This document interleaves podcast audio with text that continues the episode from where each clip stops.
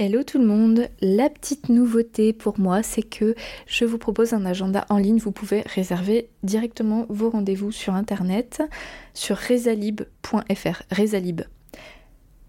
J'ai mis le lien dans la description du podcast, je l'ai mis aussi sur mon Linktree Instagram et sur mon site internet. Quand vous allez sur à peu près toutes les pages, vous avez un petit onglet, un petit bouton je réserve mon rendez-vous en ligne ou quelque chose comme ça. Voilà, donc n'hésitez pas à aller directement euh, consulter mes créneaux disponibles. Je vous souhaite une bonne écoute. Et coucou Hey, coucou Ouh là là, un live, ça fait mille ans que j'ai pas fait un live. Ah bah, tu vois, c'est l'occasion. Ouais. Bah ouais, merci. Merci de ton invitation, c'est chouette. Ah, avec plaisir, comment vas-tu? Bah écoute, ça va, là je sors d'un soin tout juste, tu vois, ça s'est bien, bien goupillé, donc, euh, donc je me sens... euh, Zen. Ouais, zen, tout à fait. Bon, super. Et toi, comment tu vas? Très bien. Très bien. Dynamique, fraîchement, euh, mais bien. À fond. Ouais, donc toi t'as la pêche et moi je suis en mode relax. Voilà, c'est ça. Donc en fait, on, on- on est très complémentaires. Bah parfait, belle énergie pour ce live, ça me va très bien. Voilà. Donc le thème aujourd'hui qu'on voulait aborder toutes les deux, c'était euh, accompagner les pères, enfin tout le processus de paternalisation. Euh, et voilà, que ce soit un petit peu comme un échange assez euh, convivial auquel j'ai envie d'inviter toutes les personnes qui se joignent à nous. Mm. Voilà, s'il y a des questions, s'il y a des envies de, de- Peu importe, en tout cas, des réactions, c'est le mot que je cherchais. Ça serait avec euh, grand plaisir. Eh bah complètement, avec Je grand plaisir. commencer- Voilà, super. Alors, je vais commencer par me présenter succinctement et je vais te donner la parole aussi Ça marche euh, pour que tu puisses euh, nous dire qui es-tu comme merveilleuse personne. Donc, moi, je suis Virginie Lotte, je suis euh, donc naturopathe et doula, mais je suis aussi euh, natu- euh, oui, naturopathe et doula, et je suis aussi art thérapeute et infirmière puricultrice. Je dis ça parce que finalement, ça reste une de mes valeurs sûres, ça reste mon socle, même si j'ai rajouté plein de fils différents pour compléter mes accompagnements parentaux. C'est quand même quelque chose qui est important pour moi dans la prise en charge globale. Alors, je dis prise en charge, déjà, ça, c'est un terme qui est plutôt euh, médical, mais dans l'accompagnement global, en tout cas, euh, de l'enfant et de sa famille. Donc, euh, je vais te, donner, euh, toi, la parole pour nous dire un petit peu qui tu es. Oui, avec plaisir. Merci pour ta petite présentation aussi. Euh, donc moi c'est Edwige, j'ai 32 ans, je suis maman de trois filles et accompagnante périnatale. Donc euh, ma profession consiste à apporter de l'écoute, du soutien, du soin dans toute la période du devenir parent. Donc j'accompagne beaucoup de personnes en désir d'enfant, euh, parcours PMA aussi, mais pas forcément. Euh, donc j'accompagne ce parcours euh, particulier, j'accompagne la grossesse, le postpartum et aussi les situations plus particulières comme une fausse couche, une IVG, un deuil. En fait tout ce qui a trait au devenir parent. Donc dans la transmutation, que ce soit corporelle, psychique, émotionnelle, relationnelle aussi. Donc j'accompagne beaucoup de couples hein, et c'est pour ça que la thématique euh, bah, du papa est vraiment au cœur de mon travail. J'en rencontre toutes les semaines. Je rencontre plus de femmes mais je rencontre quand même beaucoup d'hommes. Et euh, je suis aussi autrice du podcast Un temps pour naître, qui a fêté ses 100 épisodes euh, il y a une semaine et demie, deux semaines. Donc là, je fais une petite pause, mais, euh, mais voilà, qui commence à être un, peu, un petit peu connue. Et, et du coup, si tu, me, si tu me le permets, je retranscrirai cet épisode sur, sur le podcast en bonus. Quand je fais des lives, je fais des petits bonus. Et, euh, Ah, bah, avec grand plaisir. Bon bah super, là j'ai mon petit logiciel qui tourne en même temps, j'ai mon micro, regarde. Ah, Donc voilà, ce sera double, live et podcast. Et euh, donc ce podcast, il est là pour euh, briser les tabous, parler des choses dont on ne parle pas, euh, vraiment sur le côté réflexion, euh, qui est important pour moi. Et les retours des personnes, c'est euh, je me sens moins seule grâce au podcast. C'est vraiment le truc où euh, euh, on a l'impression d'être seul à vivre des trucs, et puis en fait euh, non. Si ça fait l'objet d'un podcast, c'est que non. Et c'est là où les personnes en général trouvent un réconfort. Je travaille à Vannes, dans le Morbihan.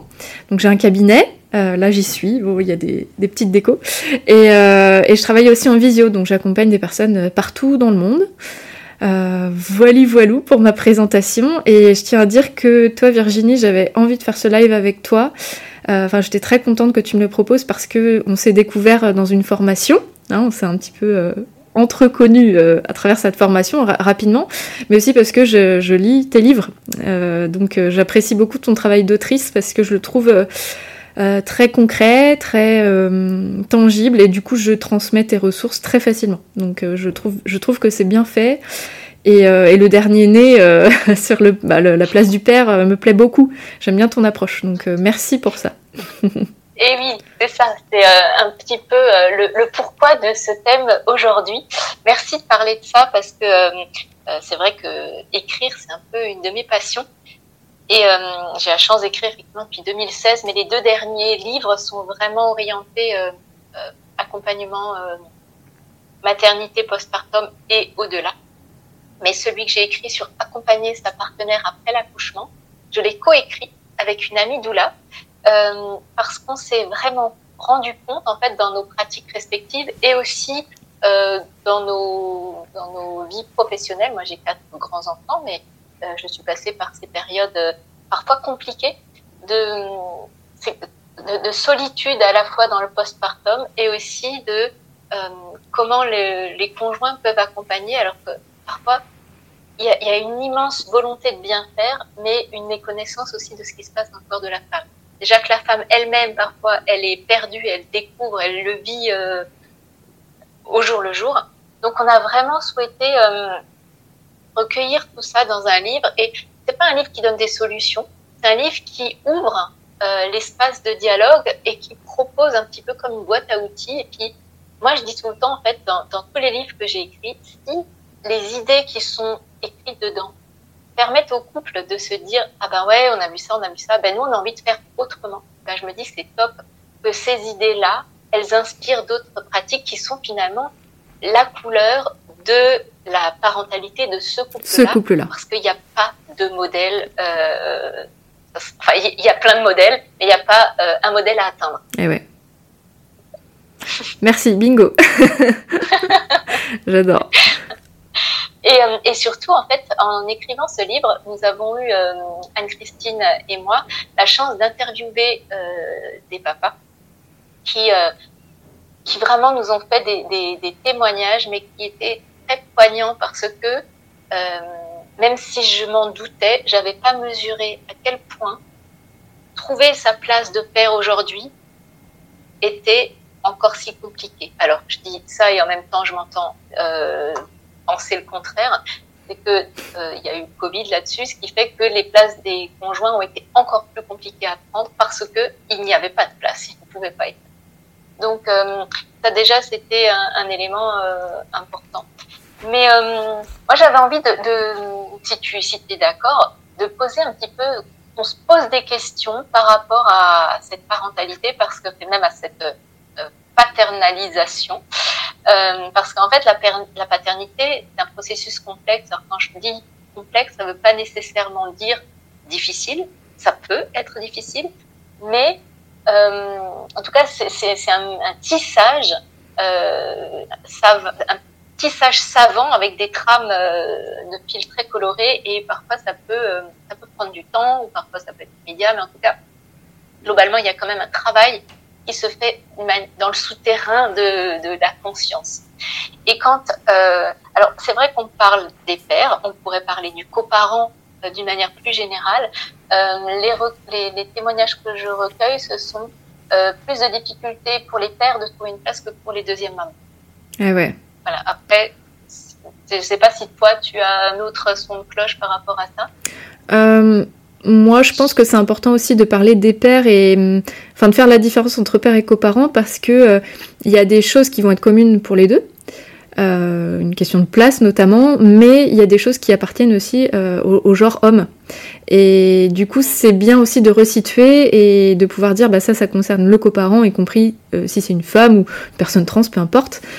Ou non, ça, ça appartient plutôt au genre masculin parce qu'on attend des choses du genre masculin. Et pour moi, c'est deux choses, enfin deux, deux, entités différentes, parfois qui se rejoignent et parfois pas.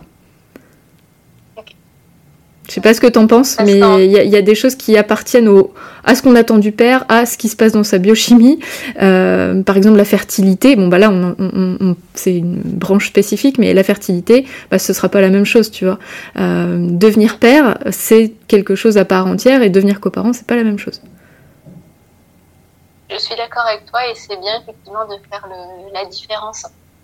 Euh, moi, ce que je peux euh, observer, c'est que en fait, sur les pères, du coup, parce que c'est vraiment sur eux que ça se cristallise, il y a euh, une pression à la fois sociétale et familiale qui parfois dérive de, l'idée d'un autre temps, même si ce temps-là hyper dur. En tout cas, les, les pères doivent avoir une place auprès des, des, femmes qui est multiple ils doivent être à la fois euh, en, pied de douceur, euh, ils doivent tout faire, ils doivent être euh, en même temps tierce personne, celui qui va faire figure d'autorité, il doit être celui qui assure la sécurité financière, affective, physique, et c'est là où je dis c'est un petit peu d'un autre temps parce que il y a quand même, enfin, il me semble que les choses évoluent mine de rien. je, je, je l'espère et je le vois quand même. mais en tout cas, cette pression est forte. Et je pense qu'effectivement, il peut y avoir une difficulté de se dire Waouh, mais c'est trop. C'est trop. Et en plus, ils sont jamais à la bonne place. Ouais. Quand euh, ils sont un peu trop affectifs, on va leur demander d'être plus euh, le tiers séparateur. Et puis quand ils sont un peu trop à cette place-là, ben euh, on va les inciter plutôt à, à, être dans la douceur. Oh là là, bah oui, mais non, ça c'est une, une, éducation d'un autre temps. Donc voilà, il y a, y a, effectivement une grosse dualité. Là, on est un switch il me semble un switch euh, sociétal. Alors je sais pas si tu es d'accord avec moi. Et alors je suis désolée, je vais aller brancher mon ordi parce que je vois que j'ai plus de batterie. Donc... Mais je vais garder mon téléphone en même temps. Vas-y, vas-y. Euh, mais il y a, y a une, on est à un carrefour, je pense, euh, de courant, de, de, place pour le père. Mais ce qui est très très vicieux, à mon sens, c'est que lui, il porte pas l'enfant. donc il y a un peu des attentes sous-jacentes, mais qui vont pas forcément être claires pour lui. Ça dépend aussi comment il a été éduqué, pour, peu qu'il ait eu un père. Euh, parce qu'on a beaucoup d'hommes qui ont été abandonnés par leur papa de, de, gré ou de force. Et euh, bah, trouver sa propre couleur, tout en étant celui qu'on attend comme le tiers séparateur, tout en étant celui qui soutient sa femme, et tout en, créant du lien avec son enfant, et en continuant à bosser, parce que bon, un mois de congé pat, c'est pas mal, mais c'est quand même pas le Pérou, quoi. Euh, bah ouais, ça crée une pression de fou, hein, ça c'est clair. Enfin, moi je le vois bien dans mes accompagnements. Et euh, Ouais, non, euh, je te laisse continuer parce que je vais déborder sur un autre sujet. ok, pas de ramener ça sinon. Mais c'est ce que dit un petit peu Michel Audin, c'est qu'il dit que parfois, ben, en fait, il y a des pères pour qui la charge, je dis charge volontairement, est tellement lourde, en fait, n'ont pas d'autre choix que de fuir parce que c'est trop, trop, trop difficile. Effectivement, les modèles, les modèles classiques, on va dire, ben, ils sont en train de se casser la figure. C'est des choses qui plus, c'est euh, pas possible. Euh. Mais du coup, on pourrait imaginer qu'il y a une sorte de déclin de la paternité. Mais moi, je vois ça plutôt comme, euh, en fait, dans tout phénomène où il y a une destruction, il y a une reconstruction. C'est un petit peu l'histoire du phénix. Donc, moi, je crois beaucoup que cette nouvelle forme de paternité va permettre de, l'émergence d'autres euh, euh, d'autres familles et surtout au niveau éducatif aussi euh, pour les enfants parce que c'est quand même tellement plus sympa de pas avoir un, enfin là c'est vraiment très vieux et le, père qui fait figure d'autorité c'est je sais pas s'il y a encore beaucoup de jeunes papas qui aiment endosser cette, cette, cette, image là qu'il faille un cadre ok que ce soit de l'autorité d'autoritarisme. Bon, il y a tellement de modèles de père euh, que pour moi, il y a vraiment tout à, repenser et surtout, comme je disais tout à l'heure, à s'écouter en tant que couple, en tant que mère, en tant que père. Moi, je veux être quoi? Je veux être quel type de parent? Ah là là, oui. Euh, Merci.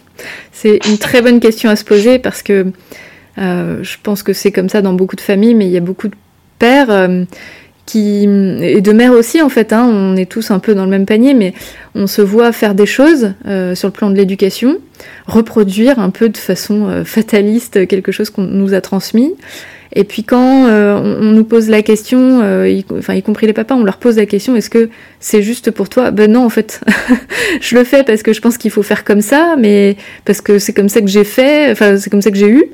Mais euh, non, en fait, c'est pas trop comme ça que j'ai envie de créer le lien avec mon enfant. Mais si je le fais pas, qu'est-ce qui va se passer? Et c'est là où il y a parfois, il y a un grand engouement par rapport à la à l'éducation positive et bienveillante qui, entre nous, soit dit, je trouve, est une excellente chose, mais c'est un avis très personnel. Mais je pense que parfois, elle est mal comprise.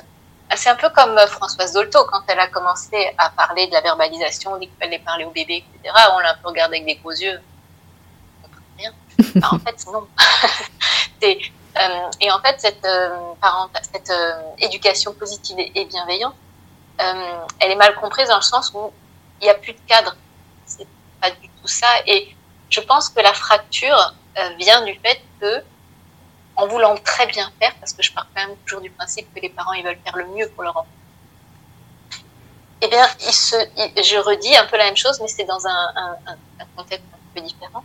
Euh, ils se déconnectent d'eux, et du coup, en voulant plaquer un modèle sur une vie, ben, parfois ça fonctionne pas exactement comme ça. Et non, exactement. Moi, je suis un peu anti-modèle. Euh, éducatif, enfin anti-modèle tout court. C'est-à-dire que c'est bien d'avoir des structures, des trames, mais c'est hyper important de faire ce job de s'émanciper de ça.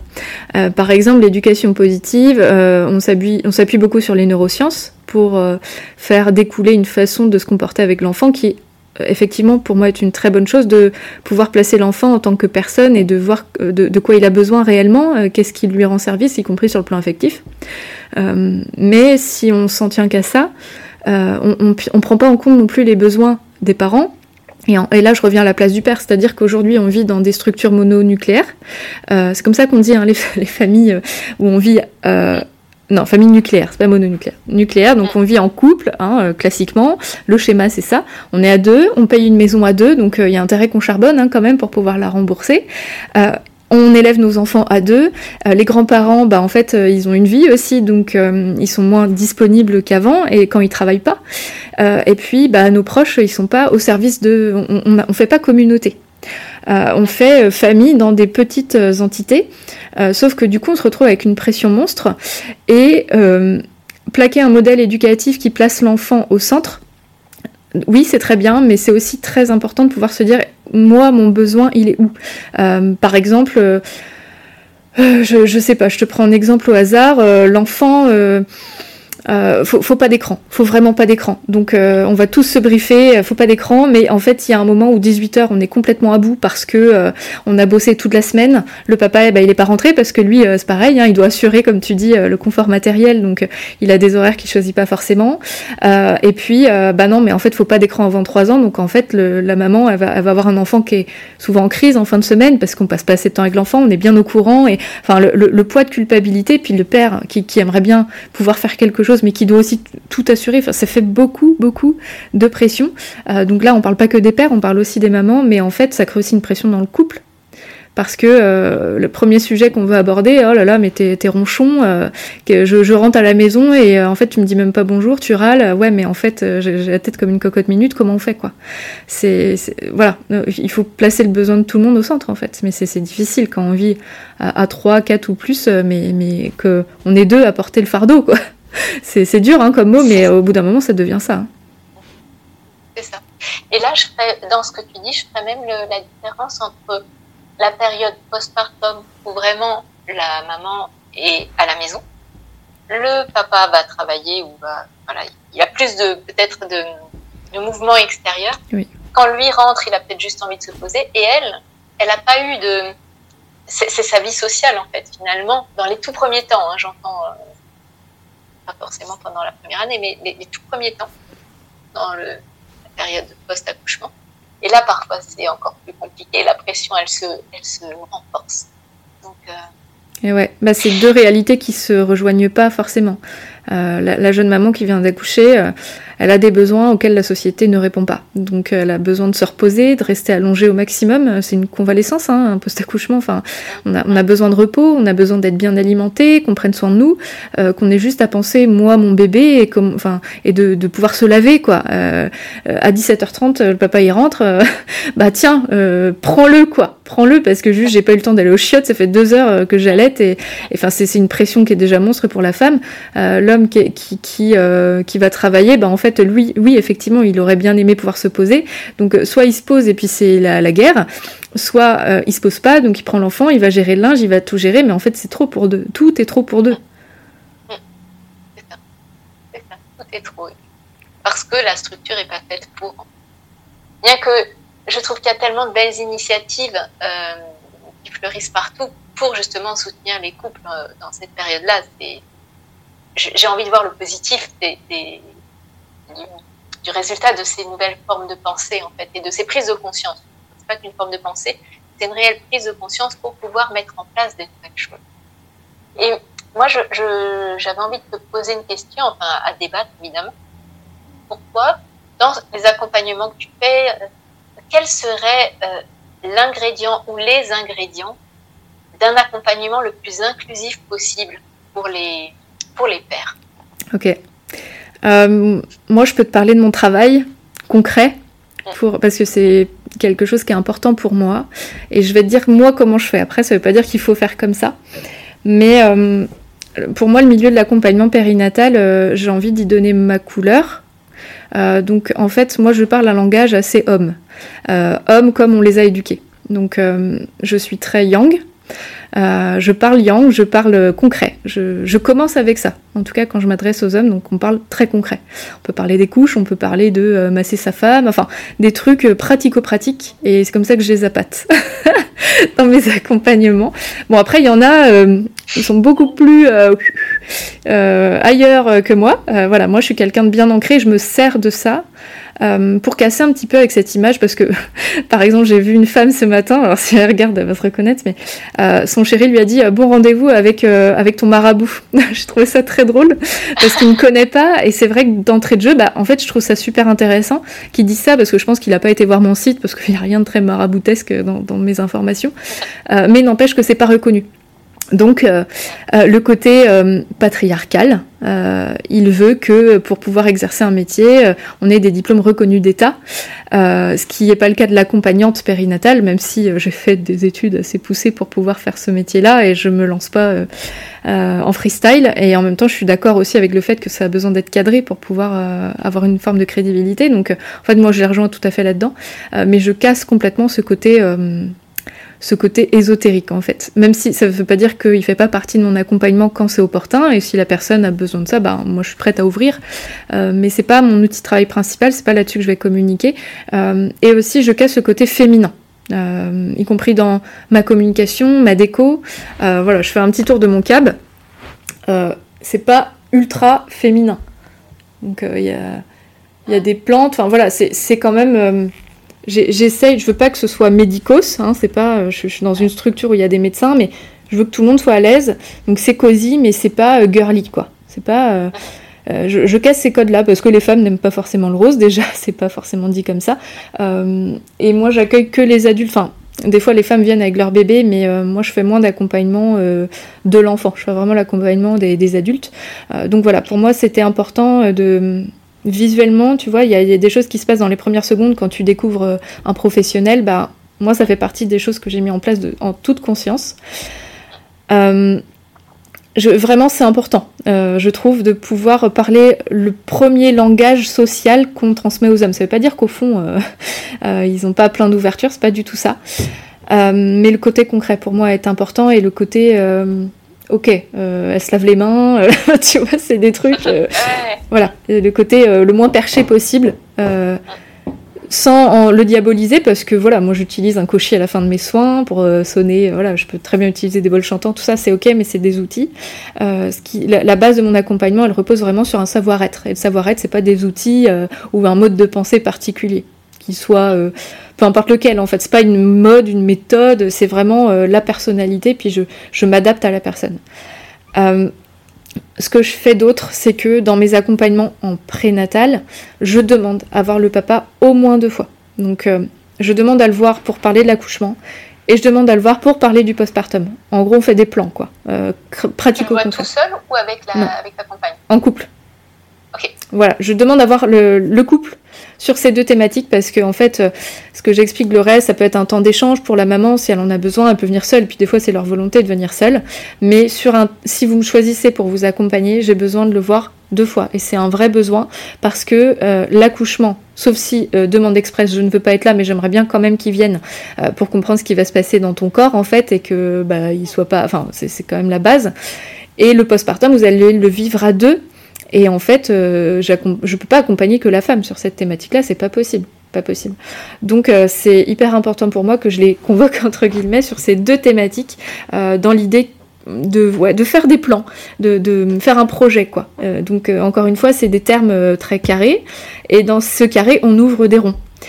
donc quand j'ouvre des ronds, qu'est-ce que ça veut dire? C'est que je vais être très informative dans ces séances-là. Par contre, euh, je vais expliquer comment je pratique le reste du temps. Et on, dans ces carrés-là, on ouvre euh, des brèches. C'est-à-dire que, par exemple, quand je vais poser la question du soutien familial, est-ce que vous avez du monde pour vous entourer? Bah, C'est là où l'homme va potentiellement me dire non, ma mère est morte il y a deux ans. Ok, bah, je prends l'info et j'ouvre. Je dis ok, euh, qu'est-ce que tu penses que ça vient faire dans ta vie de parent aujourd'hui? Je pose la question de but en blanc. Soit il est ouvert, soit il n'est pas ouvert, mais au moins il a vu qu'il y a quelqu'un qui a ouvert ce truc-là. Et à la fin, euh, je leur dis absolument toujours, euh, moi je reste disponible, que ce soit parce que euh, il y a un besoin de technique, je sais plus comment on fait tel ou tel truc, ou un besoin de ressources, mais aussi sur tout le reste parce que juste ça fait du bien. Et, c'est là où j'ouvre des choses. Donc des fois ils viennent tout de suite, j'ai des, des, accompagnements où ils sont tout le temps là, euh, à toutes les séances euh, et j'ai des accompagnements où je les vois très peu mais j'aime bien les voir sur ces, sur ces deux fois qu'ils sachent qu'il y a une ouverture quelque part qu'ils sont pas tout seuls et qu'ils ont le droit de se poser telle ou telle question et qu'ils ont le droit de pas rester sans réponse. Voilà comment moi je fais. Mais ça me parle beaucoup parce que c'est vrai que devant, la, devant le, le, binôme doula ou euh, accompagnante périnatale et, et compagne euh, j'ai pu ressentir effectivement parfois une sorte de oh, ça fait trop quoi. Ça fait ça fait bloc ça fait euh, et c'est comme s'il y avait d'emblée une sorte de connivence ou euh, de, sous-entendu où on était d'accord sur certaines choses pour plein de raisons et que l'homme lui il a besoin bah, comme il a besoin d'un certain processus pour entrer dans cette paternité qui sent pas dans son corps il y a besoin de temps et il y a besoin effectivement qu'à un moment donné il, soit là et que surtout euh, on invite aussi la femme à faire de la place. Euh, parce qu'en fait, quand je disais tout à l'heure, ils sont jamais à la bonne place, c'est des remarques que j'ai souvent recueillies parce qu'il fait jamais assez, ça, bien. il y a toujours quelque chose. Et en fait, la question que j'ai envie de poser, c'est et alors, est-ce que c'est grave si c'est pas fait exactement de la manière dont tu aimerais que ce soit fait? Et effectivement, tout le monde euh, en général se convainc pour dire que c'est pas grave, mais ça reste quand même un point très bloquant et parfois euh, un point sur lequel on, se cristallise des tensions et des, petits agacements qui peuvent prendre des proportions euh, qui n'ont pas besoin d'être à ce moment-là où on aurait besoin justement de faire le ménage avant, symbolique j'entends, pour pouvoir être dans cette dans ce processus aussi bien le le père que la mère. Donc je trouve ça important de, réfléchir aussi euh, à notre place d'accompagnant, dire qu'est-ce, où est-ce qu'on se situe dans cette triade? Ouais. Euh, parce que on a souvent plein de bonnes idées. Moi, je suis comme toi, je, je, je trouve que on peut avoir plein d'idées, plein de, techniques. En fait, on n'en sait rien de ce qui va leur convenir au moment où ils vont le vivre. Donc c'est pour ça que j'aime bien l'idée de la boîte à outils. Euh, voilà, un sac à Je trouve sac à trésor, c'est beaucoup à outils. Mais euh, de manière à pouvoir, en fait, c'est tous les personnages dans cette triade doivent s'interroger. Et l'accompagnant aussi. Savoir quelle est la, plus juste place. Et je trouve que de, il n'y a pas là non plus une méthode, ok, moi j'ai trouvé la juste place, je sais que quand je me mets là, je, bien. Non. C'est chaque fois une synergie particulière, c'est chaque fois le théâtre d'une nouvelle mise en scène. Et ça, c'est vraiment, c'est vraiment important en tout cas de l'avoir à l'idée. Et c'est pour ça que avec Anne-Christine, on a, à la suite de l'écriture de, de notre livre et les témoignages qu'on a recueillis, euh, on s'est dit qu'on allait proposer euh, une formation aux personnes qui travaillent euh, dans la périnatalité pour justement accompagner les pères parce que c'est pas nécessairement inné. Dans, alors, dans le, dans le milieu médical, c'est souvent ben, le père il est ignoré. Inexistant. C'est ça. Et, ou alors, et, ça c'est très douloureux. Hein. étant donné que le processus est déjà complexe, en plus, au début du processus, on est considéré comme euh, persona non grata, c'est un peu compliqué. Donc, euh, il nous a semblé vraiment important de remettre ça au cœur, cette réflexion, euh, qui sont des réflexions aussi de posture professionnelle.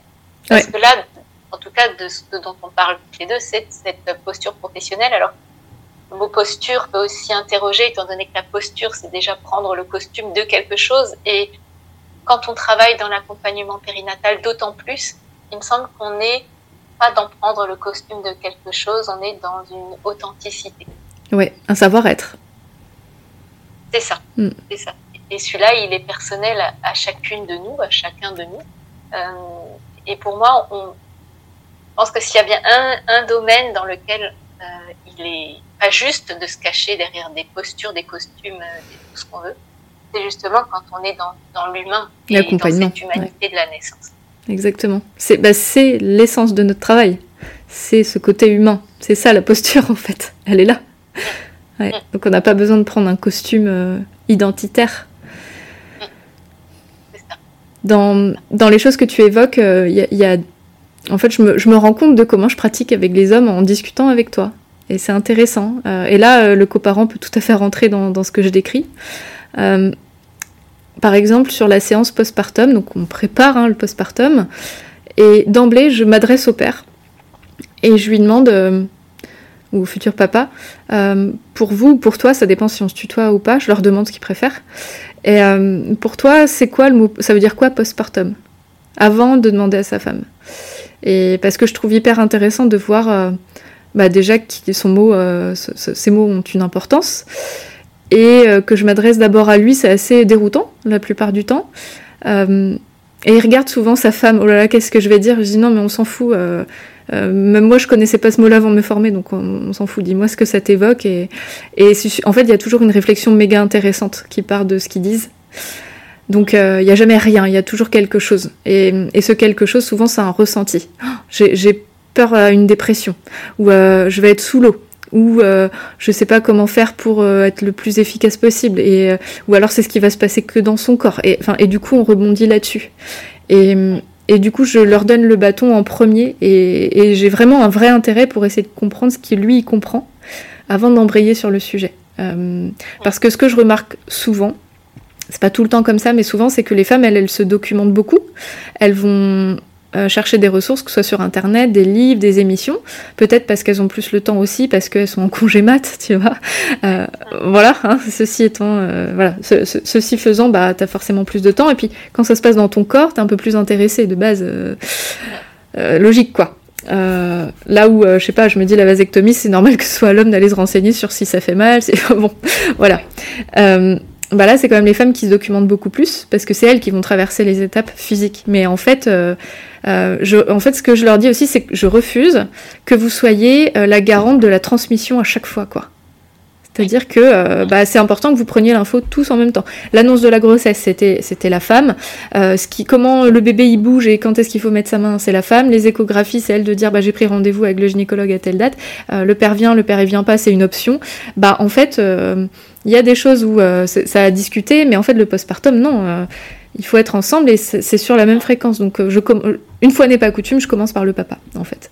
Et c'est toujours hyper intéressant. Et l'image de la boîte à outils, c'est quelque chose, c'est comme ça que je fonctionne aussi, c'est-à-dire qu'il y a une, partie théorique, hein, je veux dire expliquer ce que c'est que des tranchées, des lochis, euh, des loquis, je sais même pas comment ça se dit, euh, etc. Bah, pour comprendre ce qui se passe dans le corps. Après, quand c'est un peu trash, euh, je leur demande s'ils veulent entendre ou pas, mais la plupart du temps, ils sont tout à fait ok pour comprendre comment ça marche et qu'est-ce que je peux faire. Ça, c'est hyper intéressant. Et la boîte à outils, c'est, mais c'est capital en fait. Il y a des choses que tu pourras faire peut-être, peut-être. Euh, mais si ta femme te dit que c'est pas de ça dont elle a besoin, bah, en fait, tu le gardes dans ta trousse à outils. Et peut-être pour euh, un deuxième enfant, si un jour vous avez un deuxième enfant, bah, peut-être que ce sera bien de l'avoir. Peut-être que jamais, mais peut-être qu'un jour, à 60 ans, t'en reparleras avec euh, ton fils et puis lui, ça lui servira. Enfin, peut-être. c'est une trousse à outils. C'est comme l'accouchement. Bah, je te donne des points d'acupression, de massage, des petites huiles essentielles. T'as la trousse à outils, mais au moins t'es pas à poil. t'as des trucs, et puis des fois il y a besoin de rien parce que juste t'es là, et il y a que ça qui va rassurer ta femme parce que ça suffit et c'est ok quoi. Et, euh, mais de comprendre en fait que ça suffit, euh, ça c'est nouveau pour eux quoi. Parce qu'on les a tellement éduqués à faire, faire, faire des trucs, il faut faire quoi. Bah il y a une partie de faire, tu peux avoir une trousse à outils mais des fois t'as pas besoin. Ouais, c'est ça, c'est ça. Mais je trouve que c'est intéressant quand tu dis, tu leur demandes s'ils sont prêts à entendre certaines choses. Euh, on est quand même passé d'une vision de la naissance et du postpartum euh, hyper euh, rose. En gros, tu as un bébé. Ah là là, la madone. Gage du bonheur absolu, ah voilà. et, et, après, il y a eu effectivement, les langues se sont déliées, il y a eu beaucoup de choses qui sont vues, en tout cas le postpartum, comme un peu plus sombre, voire, pour ne pas dire noir carrément. Et je trouve que là, en fait, en tout cas dans notre travail, c'est comme ça que je le vois. Ce qui est important, c'est de rajouter de la nuance. Parce que aussi bien dans le postpartum que dans le désir d'enfant, il, il, règne une certaine ambivalence. Rien n'est jamais tout rose ou tout noir. Et non.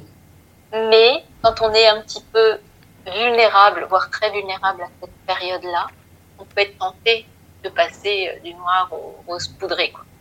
Euh, et sans, sans, nuance. Or, en fait, je trouve ça important, au-delà de décrire ce qui se passe, parce que ça me semble aussi juste d'utiliser les vrais mots pour dire ce qui se passe, euh, en sachant que voilà, on vit les choses d'une manière très différente chacune.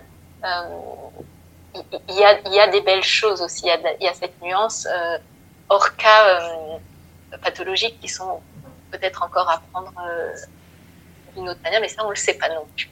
Eh oui, c'est vrai.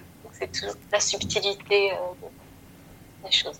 Ouais, moi je, c'est intéressant ce que tu dis. Moi j'aime bien euh, prendre du recul et regarder la société telle qu'elle est aujourd'hui, en expliquant pourquoi pendant euh, tant d'années on a on a vu la maternité comme euh, un no man's land, du rose bonbon, et puis on se lève au bout de trois jours, vite vite vite, faut pas se reposer sur ses lauriers, et puis on fait la tarte aux pommes pour inviter Tata Michel qui veut voir le bébé.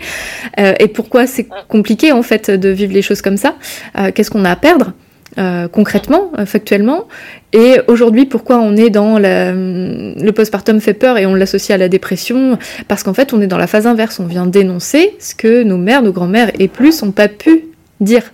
Donc on est dans une phase de, de déséquilibre en fait. Là aujourd'hui on est dans le déséquilibre inverse. Donc il est nécessaire sur le plan collectif, mais sur le plan individuel, je prends du recul avec tout ça. Il y a un temps pour lutter, un temps pour vivre les choses. Et comment moi j'ai envie de les vivre. Euh, et, le but, euh, je pense, de tout le monde, c'est de les vivre le mieux possible, hein, euh, quand même. Hein, hein, je, je, crois que je peux pas me tromper là-dessus. mais le mieux possible, ça dépend de, de, de, de qui je suis, comment j'ai été éduquée, qui on est en tant que couple, comment je me sens dans mon corps, de quoi j'ai besoin. Enfin, et toutes ces questions-là, elles sont personnelles. Et puis d'un bébé à l'autre, ce sera pas la même chose.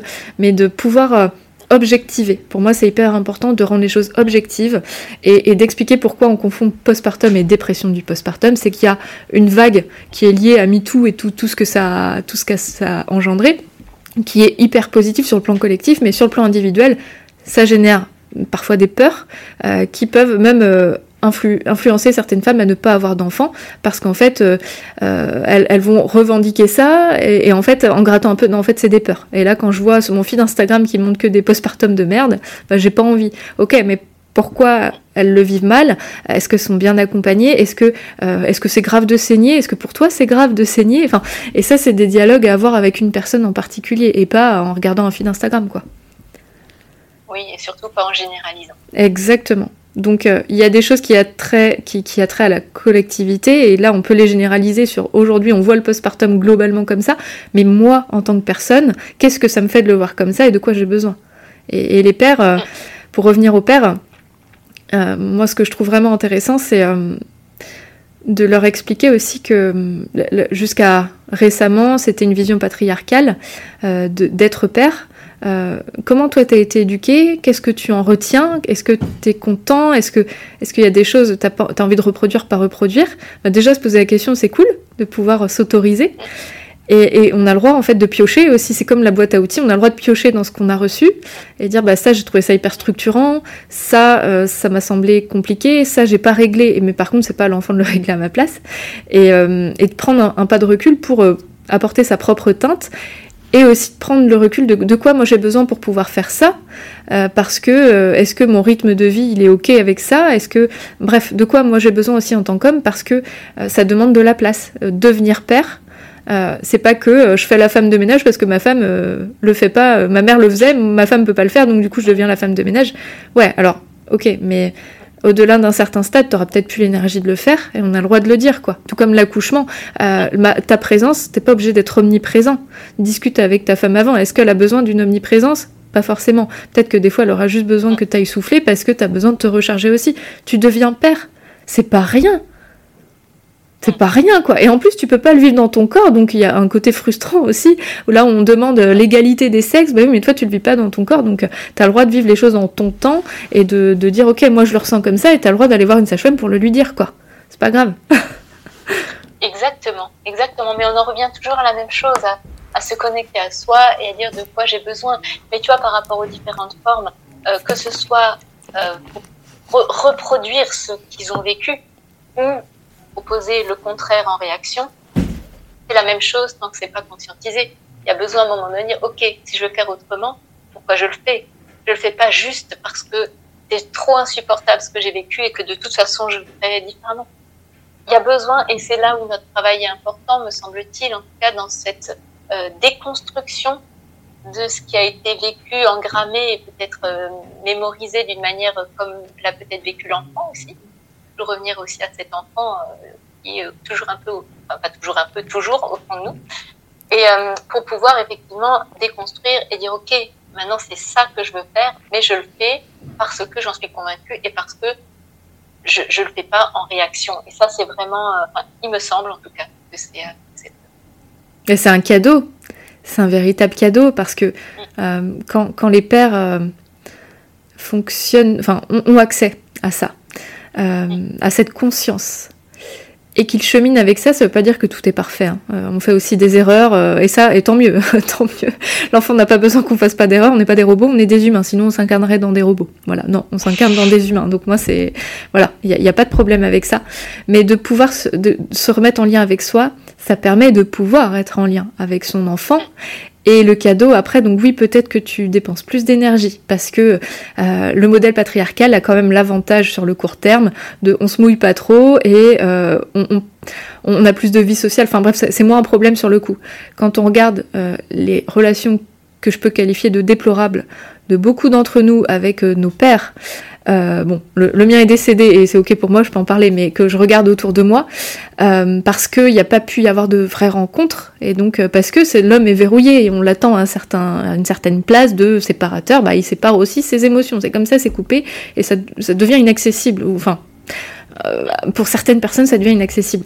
Bah, le fait que ça redevienne accessible, c'est pas confortable. Et puis d'être au service euh, de, pas au service de son enfant, mais de, de la construction familiale un peu plus. C'est pas toujours confort parce qu'on doit aussi gérer le travail, mais de pouvoir s'interroger et euh, savoir identifier quand on a besoin d'aide, bah, peut-être que c'est l'occasion de prendre une femme de ménage, pourquoi pas, euh, euh, de demander de l'aide aussi euh, aux proches, parce que c'est un moment de vulnérabilité, tu l'as très bien dit, et d'assumer ça, et de voir à quel point ça peut créer des très belles relations, ce tissage, tu parlais de tissage tout à l'heure, bah, on commence à bien tricoter quelque chose, même s'il y a des accros à certains endroits, bah, on revient dessus, et on continue de tricoter ensemble, ben, quand on voit les pères et les relations qu'ils ont avec leurs enfants après, bah ça dit tout quoi, ça dit tout. Exactement. Mais ça demande effectivement, j'aime beaucoup l'image du tissage parce que c'est pas grave ou du tricot, c'est pas grave s'il y a une maille qui saute, c'est pas grave. Ce qui est important, c'est de pouvoir y revenir et puis un petit nœud. Et puis ben, ok, c'est ce qui fait aussi euh, la singularité de chacun de nous, de chaque relation, et c'est juste euh, magnifique. Ouais, oh, c'est beau. oh. En tout cas, je, je, les gens qui souhaitent te retrouver, en tout cas pour des accompagnements en ligne ou euh, en présentiel. Donc, tu es à Vannes. Oui. De toute façon, euh, nos liens sont euh, mon site. Je mettrai aussi, ça se retrouve très facilement. Et puis, ben, les gens qui, moi, souhaitent me retrouver, moi, je l'ai pas dit, mais je suis à Strasbourg. On est diamétralement opposés. Et je propose aussi des accompagnements en ligne et, euh, en présentiel. Et euh, en fait, je trouve que c'est une discussion qui est passionnante et qui pourrait euh, encore durer, mais on va garder un petit peu de, matière pour une autre fois. J'aurais grand plaisir à échanger encore avec toi sur ce thème euh, ou sur d'autres, en tout cas. merci Edwige pour, pour ce moment. Ah, mais merci à toi. Je, me sens euh, comme une fan, tu vois. Euh, oh là là, mon Dieu, la dame, elle écrit des livres. Je vais pouvoir parler avec elle euh, devant les gens. non, je trouvais ça vraiment chouette et, et j'ai accepté aussi parce que je, j'aime la façon dont tu transmets et puis ta façon d'élaborer. Je veux dire, il y, y, a des personnes avec qui je matche moins au niveau de la vision et c'est compliqué pour moi de faire des lives, enfin d'avoir des discussions. on peut confronter, tu vois. Mais, mais là, je, j'aime beaucoup la, ton approche. Je l'apprécie beaucoup et, euh, et je pense qu'on peut aller très loin euh, dans, dans l'élaboration de certaines choses qui sont vraiment salutaires. Et, euh, et merci de m'avoir invité et je referai un live avec grand plaisir. Bon, bah super. En tout cas, je souhaite une très bonne journée à toutes les personnes qui sont venues, qui nous écoutent encore. Et puis une douce journée à toi. Prends soin de toi. Merci. Toi aussi, Virginie. Merci beaucoup. à bientôt, tout le monde. à bientôt. Merci pour votre écoute et votre confiance. Si vous aimez mon podcast, vous pouvez m'aider à le rendre plus visible en me mettant une note et un avis sur votre appli de podcast. Vous pouvez aussi partager auprès de vos proches qui sont concernés. Et si vous souhaitez vous aussi être accompagné sur votre chemin du désir d'enfant et de la maternité, mes séances se font au cabinet à Vannes ou à distance par visio.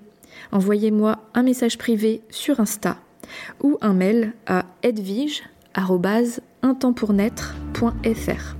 À bientôt!